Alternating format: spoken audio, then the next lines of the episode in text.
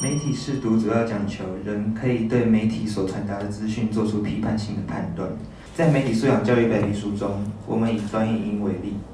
很多研究显示，短影音利用演算法带给青少年有趣的内容，但这些内容常常不具备知识内涵，也常夹带虚假或是不正当的内容。这些内容会混淆青少年的思维和价值观，妨碍他们的自我成长。那第二点，亲子亲子天下杂志于二零一九年针对国国中生调查发现，约三分之二同学表示，过去三个月曾接收过可疑讯息，不过他们却对这些内容就是不在意，那也不会想去查证这些假讯息。那这边我有四个问题想要对这方提出。第一个问题是白关于白皮书，呃，截取自数位时代媒体素养教育白皮书里面，他想说，本次白皮书强调以批判性思考为基础的媒体素养，培养国人具备禁用、分析、创造、反思及行动等五种能力。所以，呃，媒体识读识读固然重要，但在教育部所发行的白皮书中，强调了对学童多在多方面的发展的教育理念，而非以媒体识读作为唯一的传授技能。那既然如此，将更为多元化的媒体素养作为教育主轴，是否是否更能加强我国学生的技能及知识储备？然后第二个问题，请问，在具备了媒体试读的能力后，如果没有正确的观念或意识，在阅读后采取正确的行动，是否代表无法真正的做到伤害最小化？那这个后续的观念还有意识是包含在我们媒体素养里面的。呃，我们要强调的是，我们的论点是媒体试读是主轴，而不是媒体试读是唯一。媒体素养就是禁用、分析、评估与创造，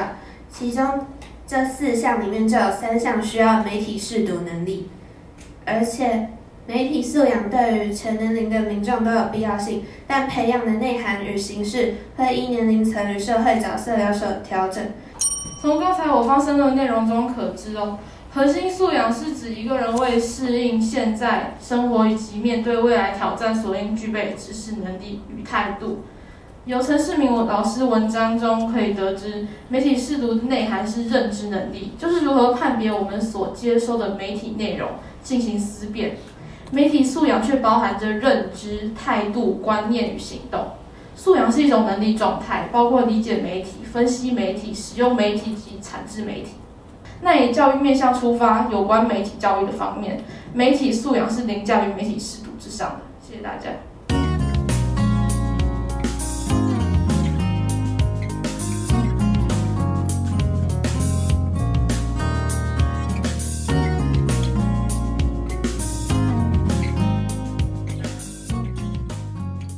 收听《Nice News》媒体议题 Podcast，我是主持人齐全。《Nice News》是台湾媒体观察教育基金会与和平东路实验室合作，由中嘉宽频赞助播出的 Podcast 节目。现在时间是八月底，那八月十号的时候，美观举办了第五届逆时媒体素养营漫游媒体宇宙的活动。刚刚片头让大家听的这个片段呢、是我们在营队活动中设计的一个辩论活动。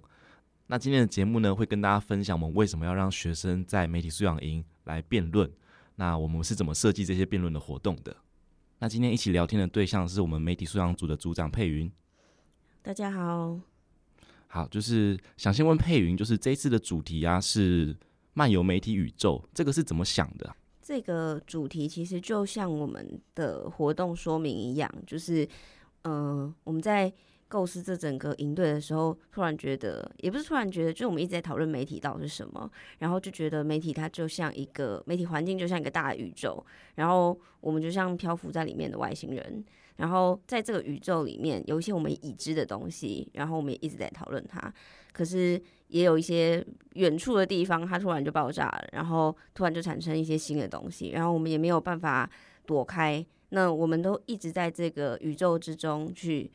呃，漫游一直漫步在这个宇宙里面，但是如果这些新的东西产生的话，我们可能就会产生一些迷航。那这些迷航可能就是我们会很常见的那些媒呃，在使用媒体的时候遇到的问题。所以这是整个主轴，就是我们希望我们的媒体素养应该是让我们可以漫游在这个媒体宇宙里面，而不是在里面迷航。嗯，上一集 Podcast 就是我跟佩云聊天的那一集，我们是回顾那个美观会客室。然后是谈抖音的那个活动嘛。嗯，那那时候的讨论好像就是有带到说，我们媒体素养的话题真的变化的非常之快。嗯，那我们就是有三个讲题，对不对？嗯、呃，对，就是其实我们营队简单介绍一下我们营队的架构，就是我们营队从二零一九年办到现在已经是第五届了。其实每一年大概都是一样，我们会先针对当年想要带给高中职生的主题去规划，呃，外外部的一些讲师课程，然后还有我们会规划一些呃，算是学习活动，可能会有一些实作部分，然后最后才是。呃，不管是用行动或者是 podcast 鼓励学生去针对媒体议题去做探讨。那就像刚刚齐全讲，我们这次有安排一些呃课程，然后这些课程包括呃最一开始作为开场，我们邀请那个台大新闻所的助理教授蔡慧茹老师。然后请他来跟我们分享，就是关于平台跟大数据还有媒体素养这个课程名称也叫做“欢迎来到媒体宇宙”，就是我们要认识我们现在到底身处在什么样子的环境，是一个比较导论性的课程。对。但慧宇老师他也自己承认说，虽然来邀我们邀请他来讲就是平台和大数据，但是他就是一半时间以上都在讲新闻正在消失。对，老师很赶，我觉得我应该要给他一整天的时间。虽然老师在讲新闻消失这件事情，可是我觉得他其实是一个。就是见微知著，就是我们光是从新闻业如何被平台影响，我们就可以看到，其实我们是怎么样被平台影响了，对啊，那我觉得比起说，我本来预期是平常我们的学生在学校比较不会听到，就是一些比较专业的研究，然后比较那种什么比较基础概论的部分，但是其实我觉得透过实际的例子，他们应该蛮能了解、蛮能体会的。嗯，其实媒体内容啦，我是这样想的，媒体内容它会受到就是传播形式的影响。那现在就是新闻业，它也要去适应数位平台的传播的方式，就是它 Po 文，它的背后的演算法会影响到它如何被曝光，如何被触及。那就是新闻业，它也不会就是坐以待毙，在那边等说，在那边就是用用他们习惯的方式，然后来适应这个新的像平台一样的环境，所以他们都会发展出一些就是应对的方式。那他他们在发展出这些应对的方式的时候，其实就像小编新闻学。就会有一些就是新的关于新闻业的做法进来。那现在就是我刚刚说，就是呃，传播内容会受到传播形式很大的影响。那就是平台它已经给了游戏规则，那新闻其实是提供内容的这一方，他就要去适应这个规则。那其实现在很大的问题就是它是一个不对等，而且是超级不对等的一个状态。嗯，那我们我们政府正在讨论的那个新闻议价法，就想要尝试解决这个事情。我们想要让做内容的新闻业。跟这些大型的数位平台有更高的议价能力，就我们希望就是数位平台在台湾赚钱没有问题，但是看可不可以也不能啊，就是要我们要他们就是付就是取之于台湾，用之于台湾，在台湾赚到的钱可能要回馈给当地做内容的人啦，不然现在现在的数位平台的规则下做内容的人真的蛮可怜的。嗯，对啊，可是其实就像你讲的，好像那我做内容，我就需要去懂一些游戏规则，所以很常会有人说，哦，我教你怎么样在 Facebook 上面会有很大的流量，或者做什么样的内容在。就特别 Short 会有就是很多人的观看，可是我觉得其实慧茹老师的课也去提醒学生一件事情吧，就是这件事听起来非常的稀松平常，就是你如果要在他的平台上生存，你就要遵守他的游戏规则。可是可能就是我觉得这堂课是提醒大家去想一想看，可是你去。看看其中的权利到底是不是对等的，还有如果我们都复印这样子的规则的话，它会造成什么样的影响？不只是形式改变而已。其实我觉得学生应该都蛮有感的，就是包括像什么新闻，它如果要 po 一个连接，它变成不是贴贴贴连接，它变成说摘取里面重要的一些内容，然后再把它改的比较钓鱼标一点，然后用一个大文字的那个贴文发出去，然后连接再收在那个留言的第三者里面，这样子。嗯，我觉得这是学生很有感的。嗯，其实就是我刚刚说传播形式会影响内容的这个部分啊，也也其实会造成一个环境上的变化，是我们越来越看到越来越多那种比较娱乐性的内容。嗯，因为现在就是要 shorts，要短影音，越要越来越短越好。然后而且越来越短，它内容制作的方式可能就不是要深度的告诉你一个问题意识来讨论、认真讨论一个问题，而是它要告它要就是激起你的情绪，让你有感觉。越来越短的这件事情在平台上，它可能会得到比较好的触及。那就是做内容的人也去适应了这个逻辑之后，整个环境就会可能比较都都偏的比较娱乐化一点，好像没有什么好新闻可以看了嘛，对啊。嗯，那除了在平台上，除了内容的创作者之外，其实最大宗还是我们使用者嘛。我们的使用者就是会去消费这些内容，或是去借由消费这些内容，然后产生一些数据。然后这也是平台为什么之所以可以营运下去，就它拥有我们非常多的呃个人隐私，然后数位足迹这些的。所以其实，在老师的导论型的课程，接下来我们其实就安排了一个一个活动。那这个活动叫做呃，你知道自己都同意什么了吗？然后我们这这一个活动带学生做了数位平台调查报告，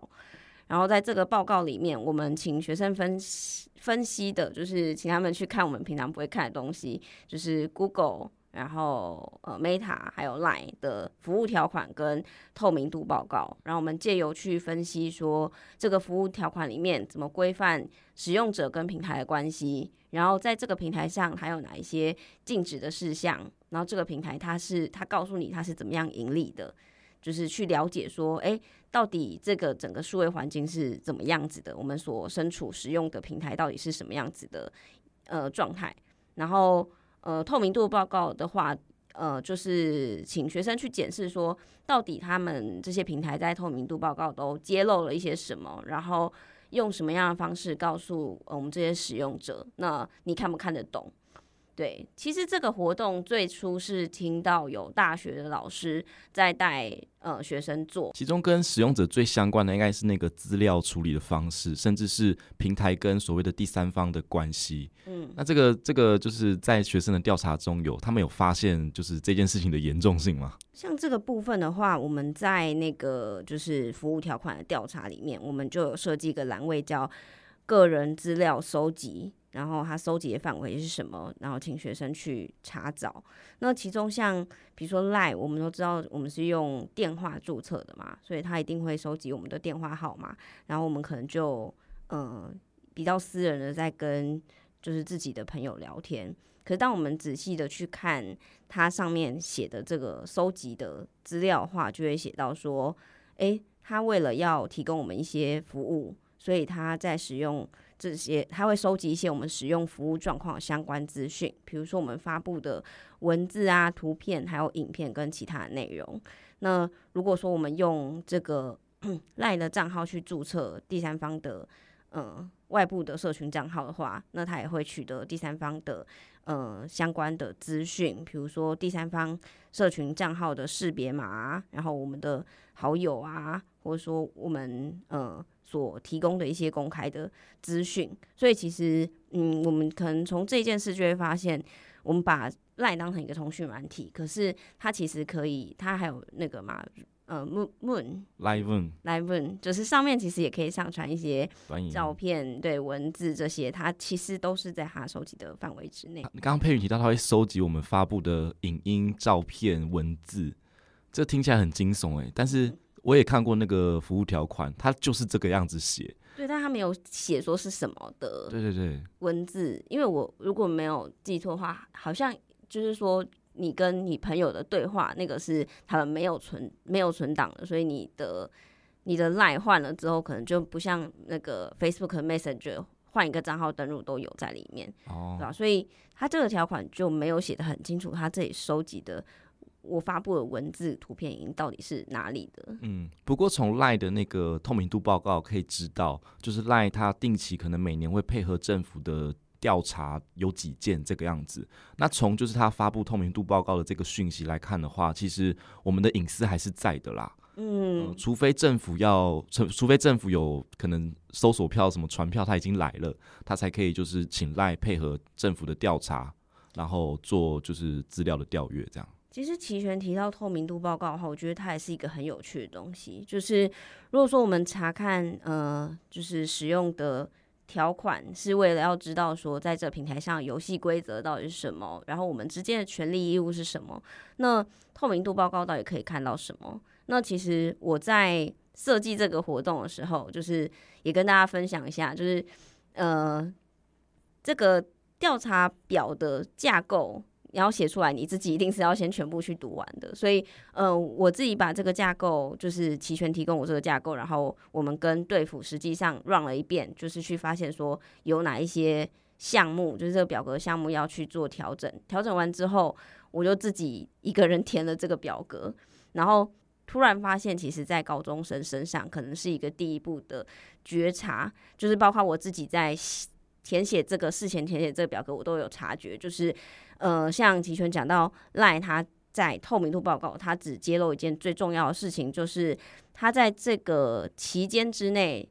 各国政府跟他要了多少资料，然后要这资料是为了什么事件？比如说大部分都是金融犯罪，那我们可以想象可能是一些诈骗事件，然后政府警教单位。就是以公文的方式来要求 LINE 提供这些对话记录，但是看 Google 跟 Meta 就是完全不一样的。就是虽然他们都叫透明度报告，可是呃，Google 可能揭露了一些安全性啊、隐私权啊，还有它在内容移除上的一些策略、智慧财产权的呃保护。然后就是蛮可以看出它的某某部分性质，就是说，哎，Google 上面其实是有非常多内容，它是串联很多内容的，所以它对这些内容的方面，或是大家去接取这些网页方面，它要告诉大家它是怎么做的。那 Meta 部分，因为它是比较多像 Facebook、IG 这样的社群平台，所以它其实也花蛮多力气在告诉大家说，呃，在上面有哪一些禁止的事项，然后里面也有特别提到。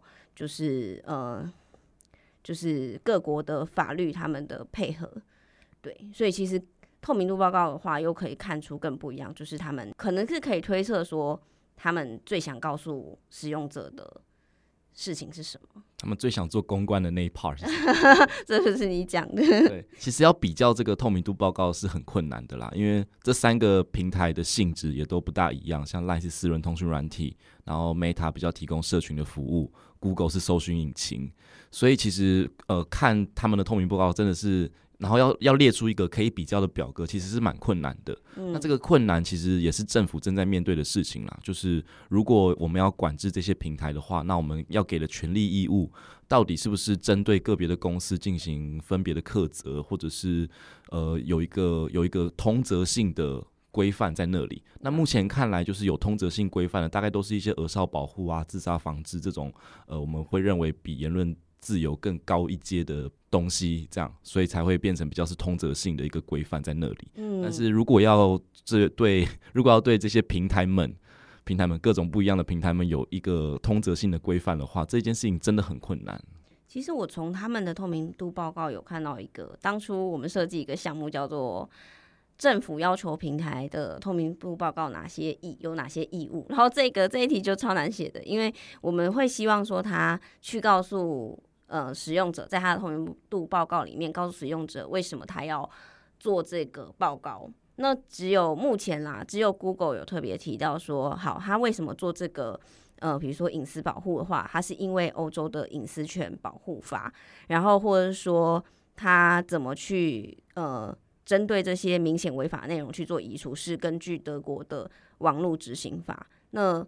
呃，Meta 跟 Line 没有特别提到，但也许他们是把它融入在条款里面，我不知道。可是这件事情就是也让我们看到说，如果呃以一个国家或是一个政府单位组织的力量去呃对平台有一些比较法律上的要求的话，他们可能才会提供你所需要的一些东西。所以啊，就是我们接下来的那个活动是使用者这端可以做什么？因为如果如果是要求就是政府法律来约束平台的话，我们可能 等到天荒地老，然后我们的生活好像也不知道不知道会变成什么样子。但其实就是人是会去适应环境的。那我们下一个活动安排的是成为媒体使用的专家。这个活动的用意就是要让大家知道，在漫游在各个平台，我们我们认为比较是工具性的使用的状态下，大家是怎么串接起自己的日常生活的。嗯。那这个其实用了一个概念，是我研究所读到的概念，叫 media repertoire，是媒介剧目。媒介剧目的意思就是，它是以个人为中心的，然后个人会可能会透过一些方式，有意义的方式串接起各种媒体的使用。那这个这个这个这个概念要解决的就是我们实实际生活上，我们都是在做跨媒介的实践的。就是我一下从 Meta 跳到我一下从 Instagram 跳到 Google，然后从又从 Google 跳到 Facebook 这种跨媒介的状态。那这个这个 Media report，它它的概念设计上就可以就是解释到这个跨来跨去漫游的一个状态。所以就是我们做的第一件事情，就是我们给给学生一张四个象限的纸，然后横轴的话是区分与人连结和接收资讯，那纵轴的时候是区分就是新闻资讯和比较娱乐性的内容。那我们先就是请学生画一下，就是在四个四个象限中，你你平常使用的那些平台或是媒体，在在这四个象限的哪一个地方？那我们还区分远近，就是呃使用者放在中间，就是坐标零零的位置。然后那个离你越近的是你越信任的媒体，越信任的平台；离你越远的是你主观上认为你比较没那么信任，然后可能也比较少用的媒体。这样，我们先请大家画出这个图之后，然后我们请请。因为这是第一天的活动，所以我们就请同学两两做讨论。那其实从这张图也可以看出来，这个学生大概平常是怎么样一个人嘛。嗯，那就有看出来，就是像那种呃比较会接受一些，就是比较有在玩游戏的同学，他就写一些巴哈姆特啊，还有现在一些就我真的也都不知道的那种，就是游戏的社群的平台。然后就大概就看出来，就是哎，这个同学他的日常生活中可以去想象他的日常生活中长怎么样子。然后你实际去问他的时候，他也会说，就是他啊平常在玩游戏啊啊玩游戏的时候就是。因为要讨论，所以他会去那个板上跟大家讨论，所以他那个跨来跨去串接漫游的状态，可以透过 media repertoire 这个概念来进行厘清和讨论。那个真的呈现出蛮真实的状态，因为我们在营队前，我们一定会发一个行前通知单，然后就问说：“哎，那你平常都使用什么媒体啊？”那当然，大家就是因为呃在家写还没有对付，所以大一点可能就写 Facebook、IG，然后什么的，然后再进到真的。机构媒体的层次来讲，他们就会写说他们看什么样子的，不管是有组织的还是个人的自媒体这一些的，看哪一些 YouTuber 啊等等的。可是我觉得在那个媒介剧目的状态之下，每个人都要被扒光了，就是 最真实。就是因为我觉得学生在回答你他看用什么媒体的时候，他一定不会告诉你说哦，我平常都在看呃条漫啊，或我平常都在看呃动画啊什么的。可是当你今天跟他讲说你。你真实使用情况全部写在上面，他简直就被看透了。然后还有很多学生当场直接认清，就是哦，原来你有玩那个游戏，然后说原来你也喜欢这个团体，对啊。因为媒体这个字真的涵盖太多东西了啦。嗯，可是我们在讨论媒体素养的时候，其实好太容易把它往资讯，或是把它往呃游戏资讯的资讯嘛。可是我们太常讨论就是新闻资讯比较严肃一点的话题，对，对啊。但其实我们不是没有讨论新闻，就是我们不是没有，就是我们是媒体素养营，我们还是有做媒体素养营的事情。嗯、就是我们我们活动的后半，我们会针对资讯接收的这个部分，资讯接收的这个两个象限，就是包含一些比较严肃性的一些比较娱乐性的，我们会就是再请学生再画第二张图，是这两个象限。的就是更细部的使用。那第一个阶段的时候，其实我请大家是，你就写你使用的平台，因为现在的媒体就是他们现在媒体就是都是平台，就是他们有时候都不自己生产内容的。但是以前就是一家电视台，它就是又它就会生产内容，然后同时也在它的那个新闻台的频道上播送内容，平台和内容是合在一起的。但现在有更多的那种就是把内容聚集起来的那种媒体，所以在第一个阶段的时候是请大家先写。平台。那第二个阶段的时候，到了资讯接收的厘清的时候，就会请大家更细部的写，你在这个平台上看哪哪个内容啊？可能是在脸书上看哪一个粉丝专业啊，或者是呃你 follow 的网红 KOL 是谁啊？然后是在哪一个平台啊？是不是在 YouTube 啊，或者在 IG 啊？哪一个平台上？因为你看 KOL 他也会经营多平台嘛，嗯，所以就是我们到后来那个资讯厘清的那个部分的时候，会更细部的。来看就是哎，你娱乐性的内容占多少啊？然后资讯性的内容占多少啊？这样对。嗯。那好像大家后来聊得很开心，大家都在聊自己喜欢娱乐性的内容是哪一些内容这样子。嗯，嗯啊。所以其实其实也嗯，我们安排让学生之间分享，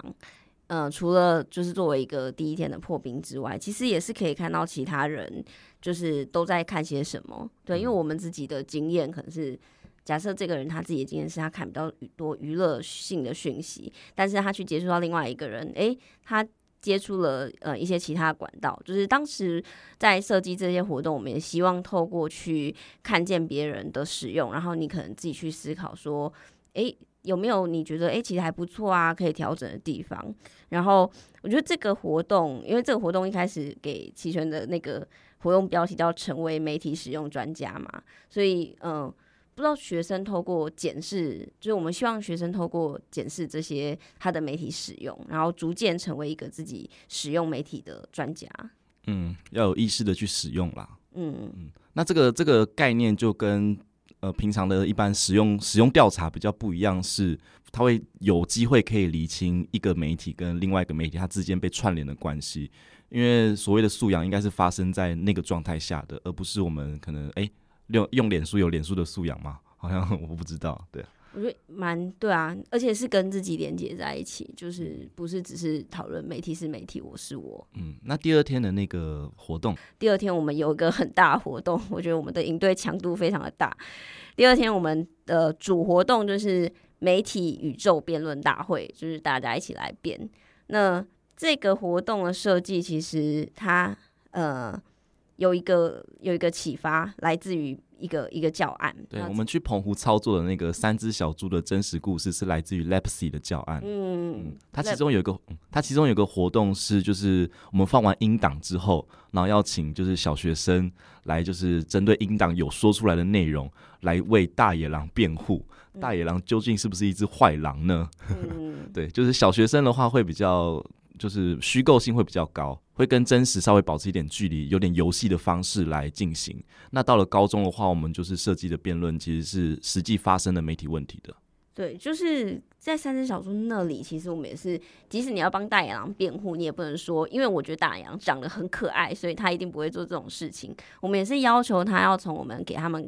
看的那个绘本故事里面有哪些证据，你觉得大野狼他其实。不是有意的，或是他其实是无辜的这样子。那套用在呃高中生、高中职生这一个营队上来讲，我们给他们三个辩题，然后我们也在这三个辩题，我们各自给正方、反方一些共同的资料，还有一些符合他们立场的资料，让他们去里面阅读这些资料，然后找证据去作为他们的辩论的一些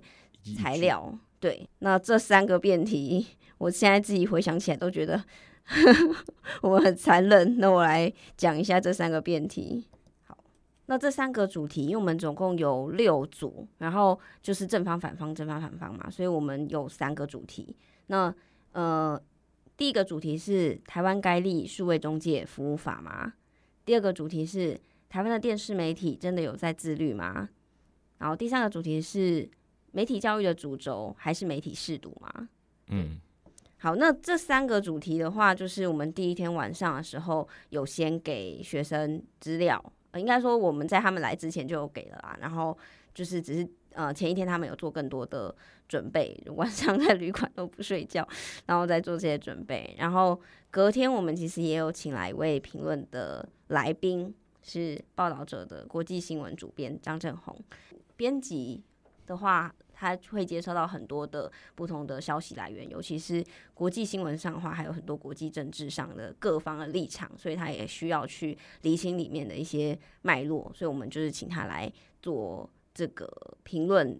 那那个第一个题目啊，像郑红就说，这是我们现在国家或是政府都没有一定答案的一个题目，就是要不要立数位中介服务法。而且就是吵得乱七八糟。对，就是这这组的难度其实是最高的啦。那那个呃，这个难题啊，就是我在因为给学生的资料是我挑的。那其实，在挑的时候，就是像反方就是觉得不该立法的人，其实就是呃那个 NCC 草案公布之后，我们做的一些公共讨论。那就会牵扯到比较细部的法条的讨论，例如资讯限制令这个东西的可行性什么的讨论。那就很希望学生可以去了解那个东西它的问题在哪里。那正方的话，其实就会比较概念性一点，就是我给的文章就会比较是在说那个为什么要立法、立法理由、立法宗旨。就我我设计的时候，就是把那个距离拉得很明显，就是实际的作为，就是法条的设计跟就是我立法理由的那个部分，让他们就是落在一个正方一个反方这样子。那第二个问题的话，就是比较是我去参加新闻自律咨询委员会的时候的一些所见所闻啦。大家会觉得媒体现在媒体很烂，是一种刻板印象，甚至是歧视。但是呃，我们现在在骂的那些媒体，就是电视媒体，其实他们真的是目前的媒体环境中最自律的媒体。嗯，因为他们有被法规要求，嗯，他们甚至要写，他们甚至要定期公布他们自律咨询委员会的会议记录，让大家知道他们在讨论什么事情，然后他们遇到遇到类似的问题的时候，以后可能会有比较好的改进的措施。这个是法规要求他们要做的事情。那好像也很少，就是同学或是人会去看那些就是会议记录，所以这一次就在那个正方的部分就放了一些，就是放了一个会议记录。让他们让大家知，让大家去看说电视媒体他们自律的样子是怎么样被讨论的。那其实那份文件中就会就一定都会从就是法规开始讨论。像那那那个我给的会议记录，他们讨论的案子是一个争论节目的消息来源的问题。那他们就会开始讨论说，这电视争论节目到底属不属于新闻节目？这样，这个就是一个就是我设计这个辩题的时候的一个辩论点啦。因为这个真的是现在社会上也在一直在讨论这件事情。那那两组在辩论的时候，他有就有有有提出来啦，就是到底那个卫广法适用的规范有没有落在争论节目上面？这个这两组的同学是有针对这一点来进行辩论的。嗯、那辩论到后来，就是其实也可以得出真的可以得出一个结论是，电视媒体跟那些 Google、Meta、Line 啊相比啊，真的是比较自律的媒体。嗯，这是事实。对啊。第三个问辩题就是嗯。呃媒体试读还是媒体教育的主轴吗？其实我比较想要问佩云是为什么要列这个这个这么麻烦的问题？因为这个问题已经讨论二十年了。对，我们讨论不出来，我们就交给学生讨论。没有啦，嗯、呃。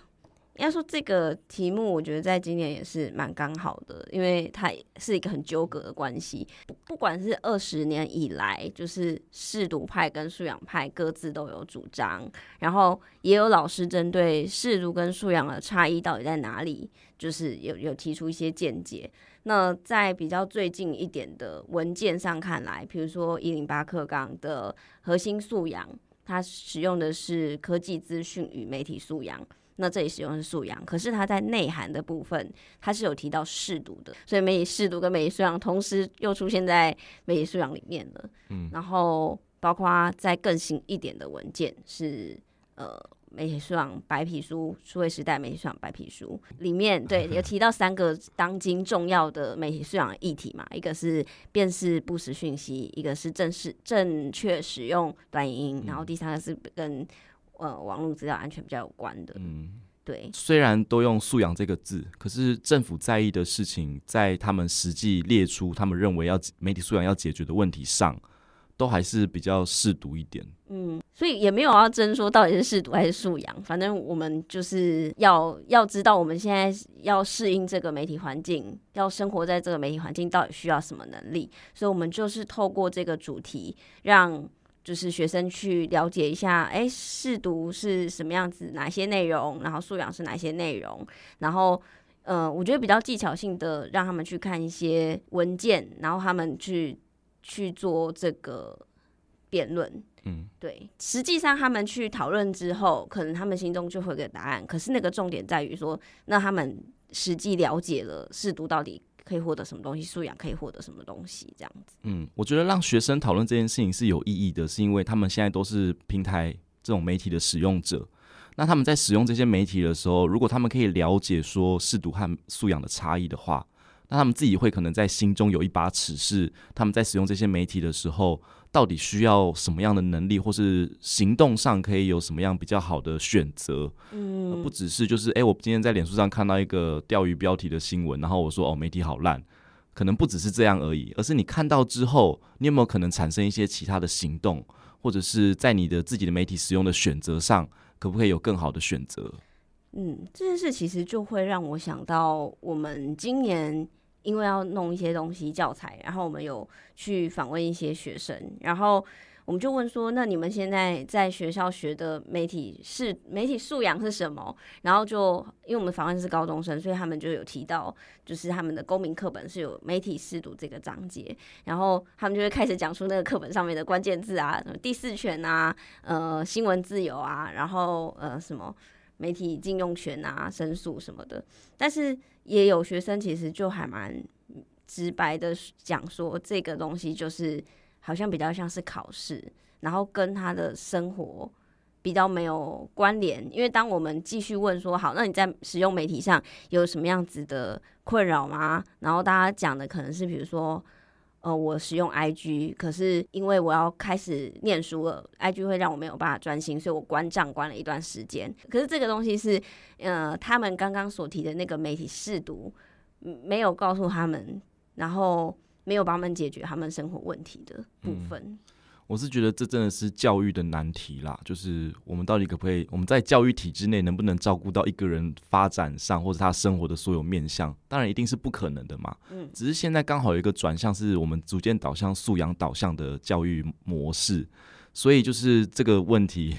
会变得就是有点麻烦。就是以前的话，当然就是我们教育可能就真的是规训的意味会比较强。那可是如果是素养导向的话，学生自主动去探索。主动去探索的这个动作或是心态，才是一个就是素养导向可能要引导出来的一个状态。当然，就是媒体试读那个公民课本的章节，可能一定程度上它还是有它存在的必要的原因，是因为我们还是要知道我们关于媒体对于公共社会这些运作的角色应该是什么。那个应该是什么？那个比较单一性的标准，还是要就是建立在学生的心中的。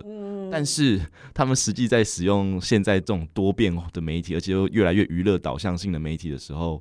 那些烦恼倒不是能够在公民课本的一个章节内可以帮他们解决的。这个断裂是一直存在的。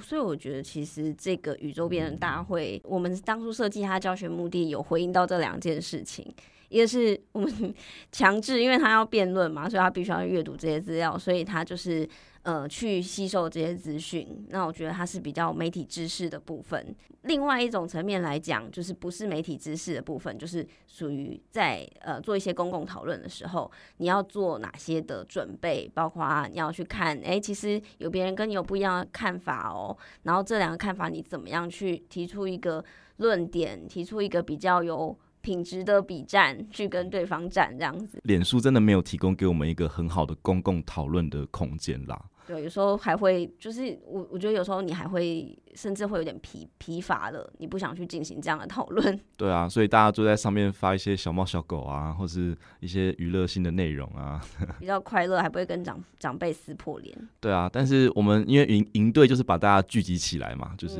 把大家聚集起来就可以做一些比较不一样的事情，嗯、所以我们就呃让大家就是实际讨论一个实际正在发生的媒体公共议题，然后了解正方反方各种不一样的观点。那郑红的回馈其实也是说，就是他觉得这个辩论的样子。很像新闻编辑是在选择观点，或是选择要呈现哪一个内容，在决定一个新闻要怎么写，在决定框架的时候的样子。嗯，所以这个活动是这个样子。那接下来就是其实会分两个路线，一个是实作，就是我们让学生做 podcast；另外一个是我们有第三个演讲。佩云要不要先讲一下第三个演讲的部分？没问题。其实第三个演讲是我们刚刚一直有若有似无的提到，就是 AI 嘛，就是因为它今年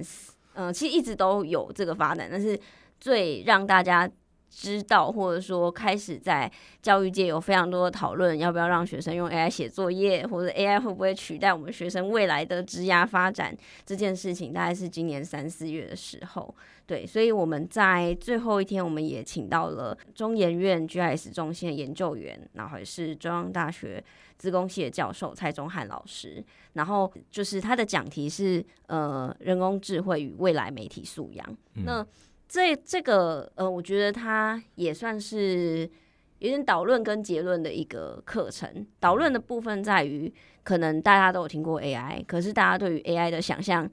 可能是比较天马行空，或是比较觉得它非常的可怕，它是一个可怕的科技这样子。那是科幻片的想象。对对，科幻片的想象，呃，会取代人类之类的。嗯、对，那我们就是请呃钟汉老师，他用非常。呃，简易好懂，但是又非常专业的去解释 AI 它到底是一个什么样训练过程，尤其是生成式 AI。老师自称他自己是 AI 界的李白，我我觉得真的非常老妪能解。对对对对，对啊、那其实，在钟汉老师的演讲里面，大概有两点可以跟听众们分享。第一点是，老师觉得就是这种新科技的演变，人们要去适应它啦，就是而且演变的真的非常之快。嗯、老师在演讲之内提到，就是我们使用的那个 ChatGPT。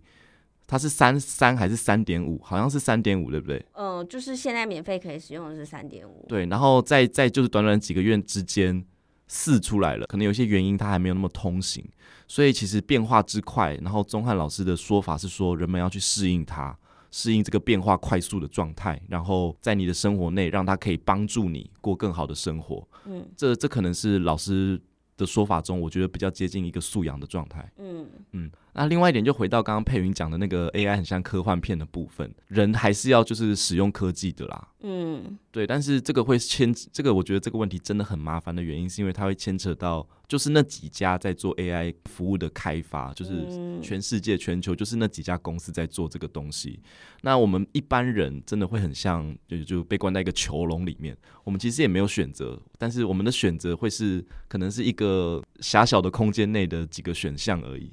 但是我们还是要去适应，就是这个变化快速的状态，而且我们应该要知道，就是 AI 的一些原理的。嗯，就钟汉老师写的书，就是是科普的，有有中学生的，有小学生的 AI 科普的文章，所以老师会认为说，我们是要知道 AI 在发生什么事情。我们要知道，在开发 AI 的这几间公司，他们在做什么样的竞争，然后他们的可能技术上有哪一些变化，可能会怎么样影响我们的人文活动的。嗯。这个其实也是我们现在可能我们比较比较诠释媒体素养的状态，是媒体素养是一个知能的应用，就是你要有知识的部分，就是也真的是要去追一些或是看一些科技的新知，然后能的部分就是在你的能力范围内，在你可以选择或是可以做变化的范围内。达到一个比较好的关于媒体的使用，就是我们不是说，那你要成为一个 AI 的使用专家，或是你就要成为一个，就是每个人都要很会使用 AI，会不是每个人都要去读资公司，对，不是。但是如果你知道的话，你可能就可以去提出一些疑问。我记得我有问老师一个问题，如果都是这这几间的话，因为我们知道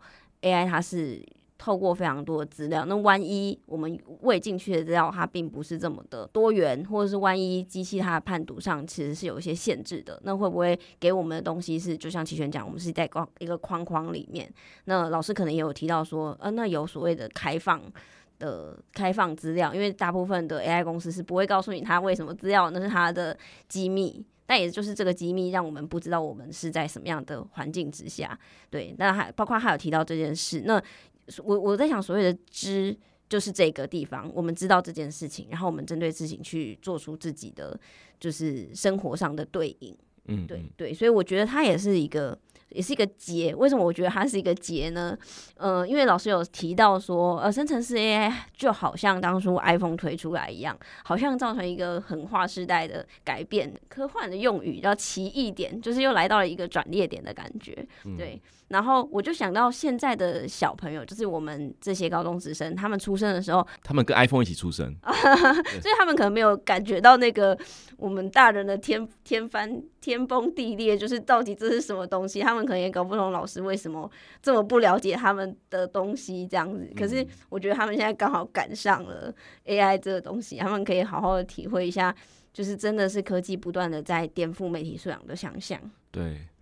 不过我们的那个就是学生做的 podcast 的主题，好像没有同学针对 AI 来进行讨论啦。没关系啊，他他这我们我们排在第三天，这是他未来的未来的工作。对，留在心中，然后未来持续探索。那我们其实活动上，就是我们有安排大家做 podcast。那录音的地点就是我们现在录音的地点是报道者的录音室。谢谢报道者。对，那那个佩云就是六六组的主题啊，你最有印象的主题是什么？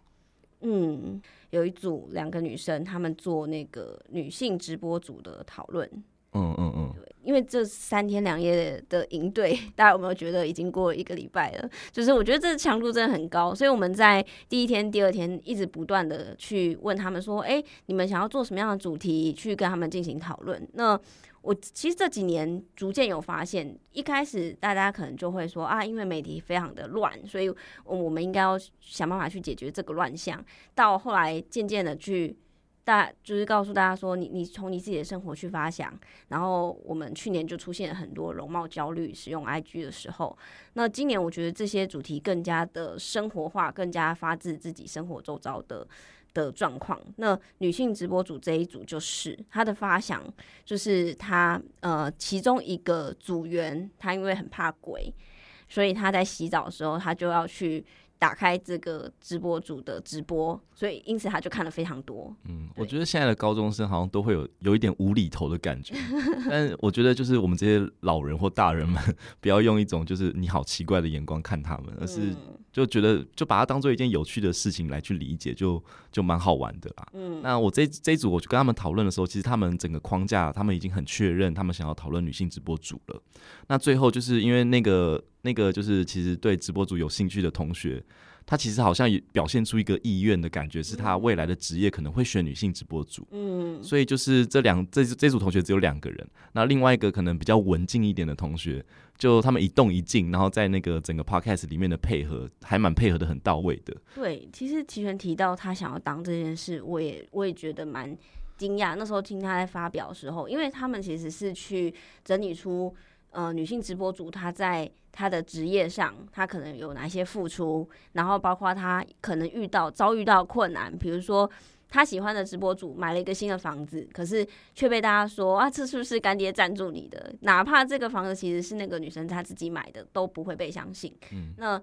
他在知道说女性直播主会遭遇到不管工作上的这种情绪劳动，或者是因为你的性别被质疑的这些被质疑、谩骂这些事情，他仍旧想要去尝试。我觉得这是蛮特别的。嗯，刚提到那个就是女性直播主好像不会自己有能力可以买一栋房子，是有干爹赞助的这个问题啊，就会牵扯到就是另外一组的主题是讨论一个性别平等的问题，就是很多网络的用语。可能有丑女的丑女或艳女的意涵的用语，在他们实实际的生活中有被同学拿来用这样子。嗯，但是这件事情真的变得有点复杂，是就是我我问这两组的问题，就是说，哎、欸，那那个女性直播主她在性别上好像遭受到一些刻板印象的对待，但是她反而透过那个刻板印象来赚钱呢、欸？嗯，就是大家大家说她哦，你干爹赞助买一栋房子，但就大家在说的同时。就女性直播主的知名度啊、人气、流量就进来了。对啊，就是有时候是一种话题的操作、人设。对啊，所以就是牵扯到另外一组的主题是性别平等的那个讨论的时候，我就故意丢一个问题给他们：是，哎，那你们觉得那个他们做的那个女性直播主，他们有没有就是遭受到性别不平等的对待？那的确就是把他们弄得就是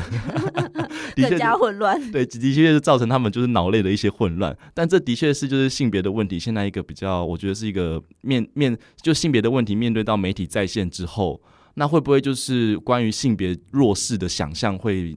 被翻转呢？就是它其实是有刻意而为之的一种表演。那在这个表演的同时，其实他就翻转了那个性别不对等的那个关系。嗯，因为其实真的观察到高中生对于性别这件事情蛮关注的，然后也蛮关心的。然后可能因为我们从小到大学的都会说啊，你不能有性别刻板印象啊，然后你不可以有性别歧视啊，然后什么样什么样的东西可能就是对弱势的，就是歧视或是等等的。嗯。可是如果现在的这些新兴的媒体加进去，呃，造成的现象好像就没有办法逐一解释了，所以我觉得你给他们的脑内激荡是一个不错的讨论啊。对啊，因为媒体现在是创用者嘛，大家都是媒体的创用者，而不是单纯的接收者或是阅听人。所以，如果你是创用者的话，你的行动或是你的呈现展现出了一些我们关于性别不平等的想象的话，它会包含到你个人的意愿。嗯，很麻烦，超麻烦的。那你是不是可能是带有一点矛盾关系的接受这个这个可能以前会认为是性别不平等的这个脚本呢？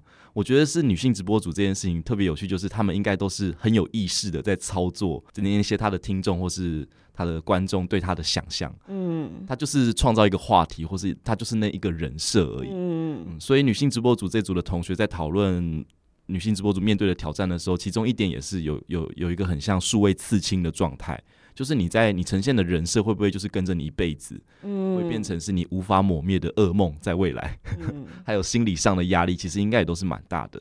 那其他呢？其他这题目佩云有没有有特别有印象的？其他的题目，呃，我们要讲第一组的嘛？哦。第一组就是那个，对，就是我们这一次有一组的学生，他就在讨论说，为什么我们的媒体内容会，应该说我们为什么会对媒体内容的分级有一些管制，就是我们有限制级啊，像这些孩子现在还没有满十八岁，所以他们是不能观看这些成人内容的。嗯，他们很好奇这件事情。对他们，我觉得他们就是那一组的同学，可能真的个性上都比较嗨一点。所以就真的放比较开的，在讨论一些他们实际面对的问题，我觉得这是好事。嗯，那就是他们就在问说：“哎、欸，你有没有看？”然后大家其实都会说有，或者是起哄式的说有。就是他们也问别组的同学：“你一定都有看对不对？什么车文，什么 A 漫，你一定都有看对不对？”然后同学就是也都在那个比较安全的场合下承认说，他们其实都会看到，或是真的有去看这样子。但是就是这其实也是传播景观的变化啦，因为以前的纸媒啊。我们对它的分级反而是容易的，就我们针对内容进行一定的审视之后，我们可以分普户、府县，可以分四级。但现在网络上的内容很难做到这件事情。对啊，而且以前你限自己，比如说限自己的书籍、DVD 什么，你就把它放在一个柜子里面，然后你的孩子是没有办法去碰触到的。对啊，甚至那个包一个透明的膜，也是一种保护措施。这其实也不是只有我们营队孩子的状况。这一组同学在进行报告的时候，他其实是有引用一些国内外的调查。其实国内外大概都有四四到五成的未成年的孩子是有接触过这些内容的。嗯我跟他们讨论的时候，是觉得十八禁的定义真的在改变。嗯，我们过去可能根据一些儿童发展心理学的研究也好，可能我们就会定义出十八岁是比较合适观看那些内容的一个年龄的分界。但现在就是那个我们给学生使用手机，差不多就落在可能十岁、十二岁以后，他们就拿到手机了。那拿到手机之后呢，就是其实会变得无法可管，是根本不可能可以就是管管他们看到什么内容的。所以其实就是我们传播科技的变化，搞不好也在对十八禁的内容的定义有些改变。那像就是 iWIN 采行的那个立式框架，主要也是就是是内容防护的概念，而不是内容分级的概念。嗯，就是网络上的内容千奇百怪，各式各样。然后还有那种一下子跳出来的那种小广告啊，或者是你你要就是认真的，就是你要看这个内容，你有你有知情同意的部分，你才可以点进去的一个完整的内容，这些都是并列在网络的环境当中的。那就是所谓我们现在不做内容分级，而做内容防护的角度，就是说一个内容，那我们会搭配不一样层级的防护机制，那有可能是就是阻拦机制，有可能是严格的年龄限制。那我跟他们讨论的时候，确实发现到一个盲点是，他们想象的都是只要有包含色情就是十八禁的内容，但其实不是的，就是他会看实际的内容内，呃，呈现到哪一个部分，就是关于性行为的再现。到底呃他是怎么描述的？他会进行内容的审审查或是审视也好，然后去搭配合适的防护机制。嗯，所以搞不好就是传播科技的演变也造成我们对十八禁的定义正在改变。呃，你跟他们这样的讨论，我觉得这个话开始做下来，其实有一种成年人跟未成年人在沟通这件事，就是未成年人觉得说你为什么要限制？我这么多呢？然后成年人告诉他们说：“哎、嗯，没有，其实你看它是有分层的。嗯”然后成年人也告诉他为什么有这样子的一个防护的机制。然后我觉得在这一组同学的 podcast 里面，他们其实有去了解到，哦，原来是有这一层儿少保护的概念在里面，并不是说呃，就是呃你还小你不懂或者什么。对，嗯。我跟他们讨论的时候，有一个同学的确在我们录完 p 开始 c t 之后，我觉得他心理上有一个比较大的转变。他可能原本期待就是我这种大人会没办法理解他们使用上的状态，然后直接跟他说不行。可能在在他心中某处有这种有这种想象。但是就是实际讨论之后，就是我我很认真跟他们说明，就是这些东西之后，其实我觉得他们在内心上会有得到一些小和解，嗯，就是他们知道大人们是怎么在做儿少保护，而不是儿少限制，嗯，的话，我觉得在这个 podcast 实际做的过程中，有一个我看到观察那个同学，他应该是心理中有一些小小的变化，是其实就是认真好好讨论，就是可能。呃，大人们的观点，然后我们小孩的观点，认真一起坐下来好好讨论，是有价值和意义的。这好像是一个很重要的情绪沟通诶。那像是其他组啊，其实有一组讨论置入性行销，那这个也是来自于他们的生活经验，是他们最近看到那时候啦，他们那时候看到呃新闻。网络上网络上的内容，他们应该说都都是透过手机看的，嗯，但是他看到的内容是一个新闻的一个界面，就是有 SOT 啊，然后可能右上角会有新闻台的 logo 的这种界面，然后他在报道就是某一家回转寿司店最近那个甜点。做了一些改变，这样他们觉得这个是不是置入性行销？但是这个问题真的很麻烦，因为第一点就是我一定先问他们在哪里看到的，然后怎么看到的，因为这就牵扯到就是有规范跟没有规范。嗯，电视媒体目前是真的有呃新闻不能做置入性行销的这个规范的。但是我就是我特别提出来是他们是透过手机看的这件事情真的很重要，是因为现在手机上的内容有可能是他会他会做一个很像新闻台的界面，但他实际上没有在就是拿执照的新闻台播的，那这个他就会就是没有受到那个规范，但是在使用者这一端就会可能会造成一些就是次点，就是大家会觉得哎、欸、这个可以吗？这个可以吗？会在挑战那个规范的边缘。嗯，就是他法律上没有不可以啦。就是不是不是是是他如果是只在网络上播的话，就没有受到法律的规范。嗯，但是他用了一个就是我们认为会受到法律规范的那个那个视觉设计，嗯，所以会造成一种就是好像游走在边缘的感觉。那这一组就是发现到了这个这个问题，然后想要讨论自入性行销这样。这个问题现在真的真的是。蛮麻烦的啦，就是我觉得主管机关也有点为难，是因为网络上的业配文啊，这种这么千奇百怪啊，现在还结合新科技啊，平台上可以直接就是连接到购买的网站啊，这些事情都在发生了。那我们在新闻台上的规范还这么的相对严格，其实造成的是一种不公平的竞争。那我我这么说倒不是说啊，那我们就是都把规范打开就好了，嗯，而是未来可能在植入性行销的规范上，可能真的是要讨论一下那个底线到底在哪里。那我认为的底线是要让消费者知情啦，就是他是植入性行销，你有拿钱帮别人做广告，你就要好好的说出来。那其他就是儿童节目、新闻节目，可不可以做植入性行销呢？暂时我也还是觉得这个规范不应该被打开啦。嗯，还有一组他是讨论那个在。社群平台上的匿名校版，就是靠北某校之类的那种版。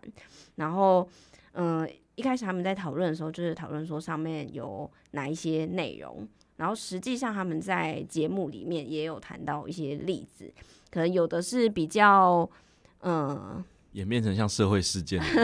也不是很大的社会事件，就好像有人留言说。如果某个明星来留言的话，他就要做一件事情。哦，对，对他要他要做一件就是惊天动地的 事，伤害自己身体的事情。然后结果，呃，那个明星就来留言了，然后就变成一种大家都去朝圣啊，或者说新闻会把它写成一则写成一则新闻这样子。那他们有提到包括这个例子，或者是说比较没那么好玩、比较没那么好笑的，就是。对老师有一些抱怨的时候，然后在校板上面匿名的骂老师，甚至去骂到老师的家人，嗯，就是这个比较已经不算是开玩笑了，已经笑不出来的这一种。然后实际上老师也有去把这个学生揪出来，要他做一些负责的这个事情。他们在校板，呃，在讨论说这个匿名校板给大家一个什么样的